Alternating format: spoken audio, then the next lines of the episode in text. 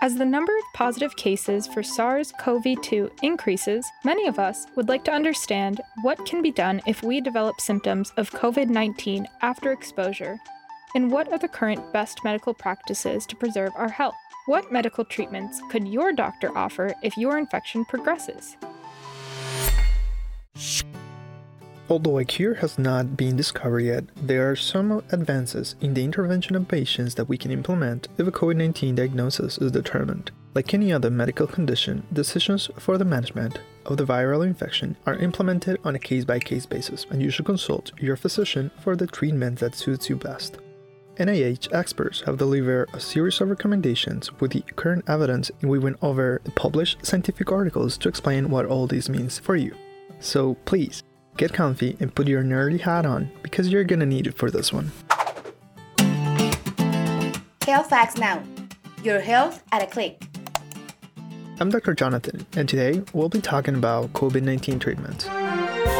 The infection timeline presents an early and a late phase. The early phase of the disease is driven by the viral invasion of the respiratory tract and although it can affect other systems such as the nervous and gastrointestinal, it's the respiratory system complications that are the main contributor to the rapid deterioration of the majority of patients. In some cases, this is then followed by a severe inflammatory response, which puts the patient's life on the line and affects their ability to breathe on their own. These different stages explain why some treatment regimens are beneficial at a given point in the disease course, but useless or even harmful at all the disease stages. To estimate where you are in the infection, we use the disease severity scale, which is based on how much help you require to breathe. With this approach, we can divide a patient's presentation by first, no oxygen required, second, low flow oxygen delivery, third, high flow oxygen delivery, and fourth, advanced life support measures. There are three main groups of pharmacologic therapies that we will discuss based on the recommendations from current evidence. Immune based therapies that modulate the hyperactive inflammatory effects from the virus, antivirals that directly disrupt part of the viral cycle, and adjuvant therapies, which are substances that might play a significant role in the treatment and prevent the infection or its complications. Several medications have been studied, but only one has shown a definite benefit on patients' mortality dexamethasone. Dexamethasone is a corticosteroid drug that is very similar to hormones produced in your body. It works by decreasing the activity of several functions of the immune system, which in turn decreases inflammation. A large study from the UK showed the benefits of this medication on the treatment of COVID 19 patients that require oxygen. This benefit was most evident in patients that require advanced means of life support, such as mechanical ventilation or extracorporeal oxygenation. Researchers' finding determined a reduction in mortality risk of 11.7% and estimate that for every 9 patients, one will benefit from this therapy. There was also a minor decrease in mortality from those requiring oxygen delivery by other modalities. In this group of patients, the reduction in the absolute risk of death was 3.5%, estimating that from every 29 patients, one will benefit from this therapy. On the other hand, dexamethasone was not beneficial when patients did not require oxygen. NIH's recommendations for this medication is then only for those patients that are hospitalized and require oxygen. Although this is far away from being considered a cure, it's the greatest benefit from any medication so far. Nonetheless, other medications are being tested, like bamlanivimab. Bamlanivimab is a monoclonal antibody that provides antibodies that neutralize the virus.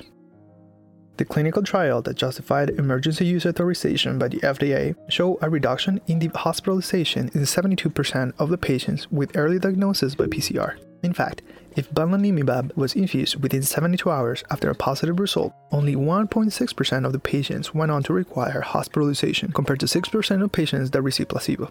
A cocktail similar to this medication was in the news in October as it was one of the medications the former President Trump received during his hospital stay. Other medication is the famous remdesivir, which works by decreasing viral replication. This makes the medication more beneficial at the early stage of the disease, as shown by the Adaptive COVID-19 treatment trial. This study concluded that this drug decreases the time to recovery from 15 days on average to 10 days when patients require supplemental oxygen during hospitalization. This benefit was not present when patients had progressed to require advanced life support measures. The World Health Organization contradicts the use of this medication based on a large observational study that showed no benefit on the treatment in hospitalized patients.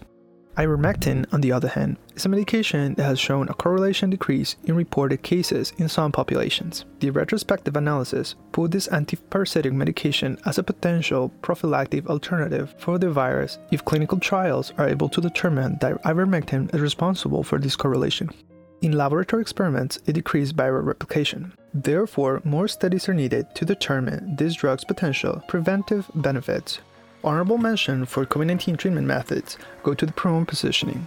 This involves placing mechanically ventilated patients face down, allowing for better lung function. Despite its physical limitations, this technique has also shown some potential benefit even before the patients require ventilation.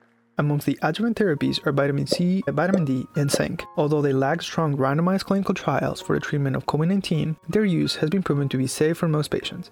The control of chronic medical conditions, on the other hand, such as diabetes and hypertension, decreases the risk for complications from the infection as well. In conclusion, bamlanivimab could prevent progression to hospitalization when given early in the disease.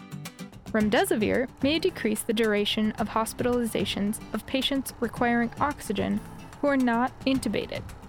Dexamethasone can be used to decrease mortality for patients who receive oxygen, especially those who are on mechanical ventilation. Given the limited treatment options, patients at risk should maintain good control of their chronic conditions. As vaccine becomes available, the consequences of the infection are dependent upon the prevention of the disease spread. Your role is critical to protect your loved ones as much as yourself. This is the importance of physical distancing, hand hygiene, and mask wearing. Contact your physician if you have any concerns regarding your health and don't be afraid to visit your nearest emergency department if you develop symptoms that are concerning to you, especially if you are experiencing shortness of breath or chest pain. This has been a brief summary of the current medical treatments for COVID 19. Remember to be critical of everything you learn, even what you've learned today in Facts Now.